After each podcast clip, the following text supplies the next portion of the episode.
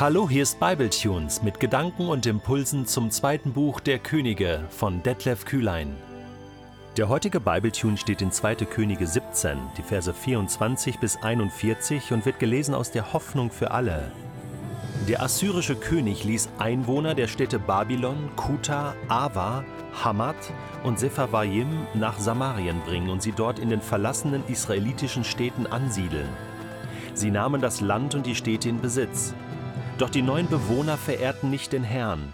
Deshalb ließ der Herr Löwen in die Gegend kommen, die viele Menschen töteten. Bald wurde dem assyrischen König gemeldet, die Völker, die du in den Städten Samariens angesiedelt hast, wissen nicht, wie der Gott dieses Landes verehrt werden muss. Darum hat er Löwen in das Land geschickt. Schon haben sie viele Menschen getötet. Und das nur, weil niemand weiß, was der Gott dieses Landes von ihnen verlangt. Da befahl der König von Assyrien, einer der Priester, die aus Samarien hierher gebracht wurden, soll in seine Heimat zurückkehren und wieder dort wohnen. Er soll den Menschen sagen, wie der Gott des Landes verehrt werden möchte. Daraufhin kehrte ein Priester aus der Verbannung zurück. Er wohnte in Bethel und erklärte den neuen Bewohnern des Landes, wie sie dem Herrn dienen sollten. Aber die Siedler hielten weiterhin auch an ihren Götzen fest. Jede Volksgruppe machte sich ihre Götzenstatue und stellte sie an einer der Opferstätten auf, die von den Israeliten überall gebaut worden waren. Die Siedler aus Babylon errichteten eine Statue des Gottes Sukkot Benot, die aus Kuta stellten ein Standbild von Nergal auf, die aus Hamad eine Statue von Ashima. Die Avita verehrten die Götter Nibhas und Tartak, und die Siedler aus Sepharvaim verbrannten ihre Söhne als Opfer für ihre Götter Adramalech und Anamalech. Sie alle verehrten den Herrn, aber zugleich weihten sie Männer aus ihren eigenen Reihen zu Priestern, die den Dienst an den Opferstätten verrichteten. Sie beteten den Herrn an und gleichzeitig ihre Götter, wie es in den Ländern Brauch war, aus denen sie gekommen waren. Und so ist es bis heute geblieben. Die Bewohner Samariens leben nach ihren alten Bräuchen, anstatt dem Herrn allein zu dienen. Sie halten sich nicht an seine Weisungen und Gebote, sie beachten das Gesetz nicht, das der Herr den Nachkommen von Jakob, den Israeliten, gegeben hat. Jakob hatte vom Herrn den Namen Israel bekommen.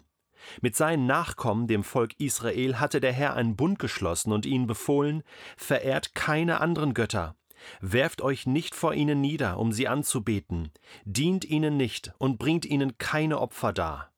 Allein mir, dem Herrn, sollt ihr in Ehrfurcht dienen, denn meiner Macht und meinem Eingreifen verdankt ihr eure Befreiung. Ich habe euch aus Ägypten nach Israel geführt, Werft euch nur vor mir nieder und bringt allein mir Opfer dar. Befolgt alle Gebote, die ich euch gegeben habe. Haltet euch an jedes Gesetz, jede Weisung und jeden Befehl. Verehrt keine anderen Götter. Vergesst den Bund nicht, den ich mit euch geschlossen habe, und betet keine anderen Götter an. Allein vor mir, dem Herrn eurem Gott, sollt ihr Ehrfurcht haben. Nur ich kann euch aus der Hand eurer Feinde retten. Doch die Bewohner Samariens hörten nicht darauf, sondern lebten weiterhin nach ihren früheren Bräuchen. Sie verehrten zwar den Herrn, aber gleichzeitig dienten sie ihren Göttern, deren Statuen sie aufgestellt hatten. Ihre Nachkommen taten es ihnen gleich, und noch heute leben sie wie ihre Vorfahren. Manchmal oder sogar sehr oft oder ich würde behaupten immer gibt es eine letzte Chance, zu Gott umzukehren. Irgendwie. Ein kleiner Türspalt. Ein kleines Fenster, was sich nochmal öffnet. Auch bei Pharao damals in Ägypten. Es gab die Chancen. Es gab sie, definitiv. Aber er wollte nicht. Gott ist so gnädig, obwohl er beleidigt ist, obwohl er zornig ist, in seinem Zorn, und das ist genau mein Punkt, liebt er trotzdem weiter. Das kann nur Gott.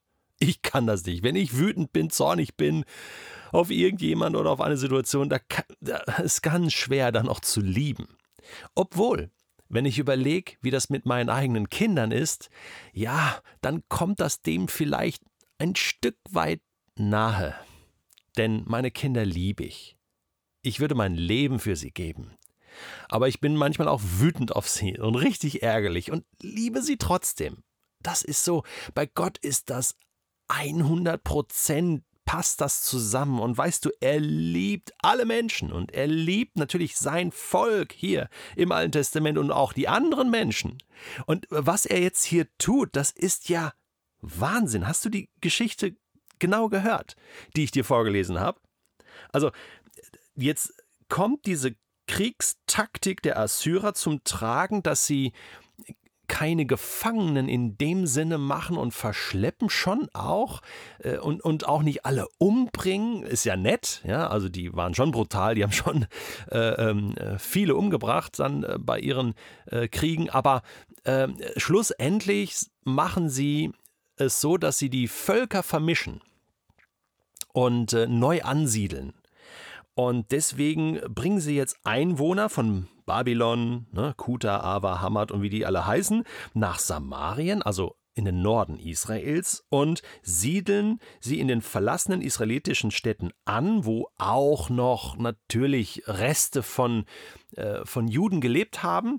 Und so wird das Ganze äh, durchmixt, kann man sagen. Die müssen dann jetzt ab jetzt Aramäisch sprechen, das ist die assyrische Landessprache, äh, Volkssprache, äh, auch eine semitische Sprache, dem Hebräischen ganz ähnlich.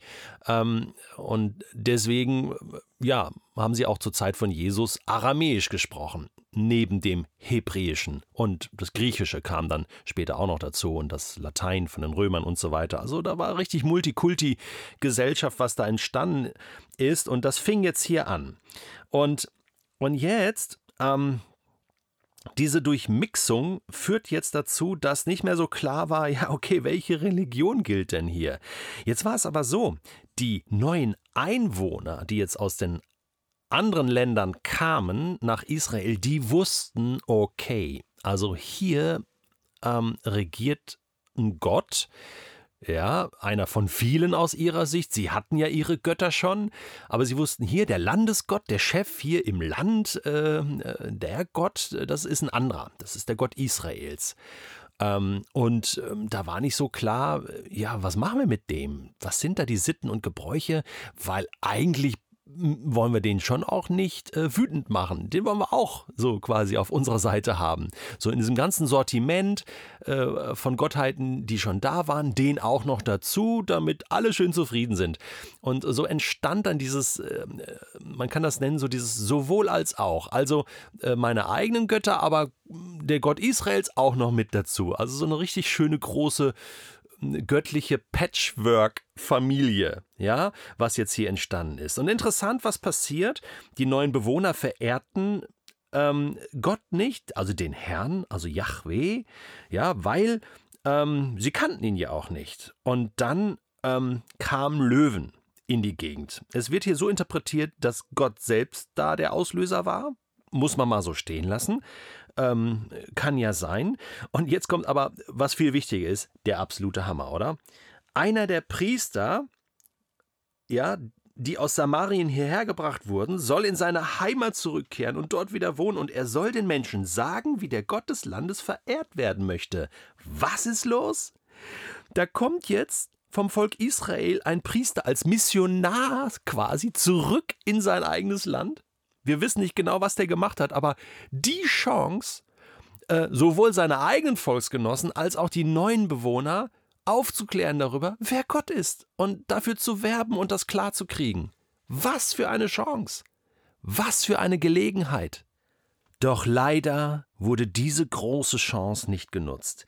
Die Siedler hielten weiterhin auch an ihren Götzen fest, kann man ihnen ja nachsehen, oder? Muss man schon fast sagen. Die kannten ja nichts anderes. Aber die, die Israeliten, die noch da waren, der Priester und einige andere, die schafften es nicht, hier den den Schalter nochmal umzulegen. Und sie wurden mitgerissen von diesem sowohl als auch Glauben, von diesem Synkretismus, von diesen viele Götter nebeneinander, obwohl es heißt, du sollst keine anderen Götter neben mir haben. Das wird jetzt hier alles auch nochmal wiederholt. Die Geschichte Gottes mit seinem Volk und nur ich bin euer Gott und ihr, ihr sollt mir allein dienen. Ich habe das so beim Vorlesen betont.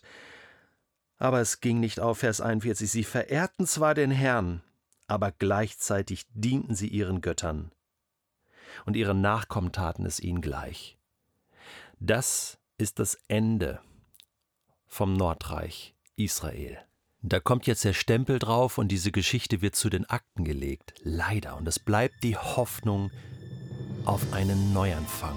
Irgendwann. In der Gnade Gottes. Bleibt für uns die Frage nach dem ersten Gebot. Wie wichtig ist das? Ich bin der Herr, dein Gott, der ich dich aus Ägypten, aus der Sklaverei geführt habe. Du sollst, du wirst keine anderen Götter neben mir haben.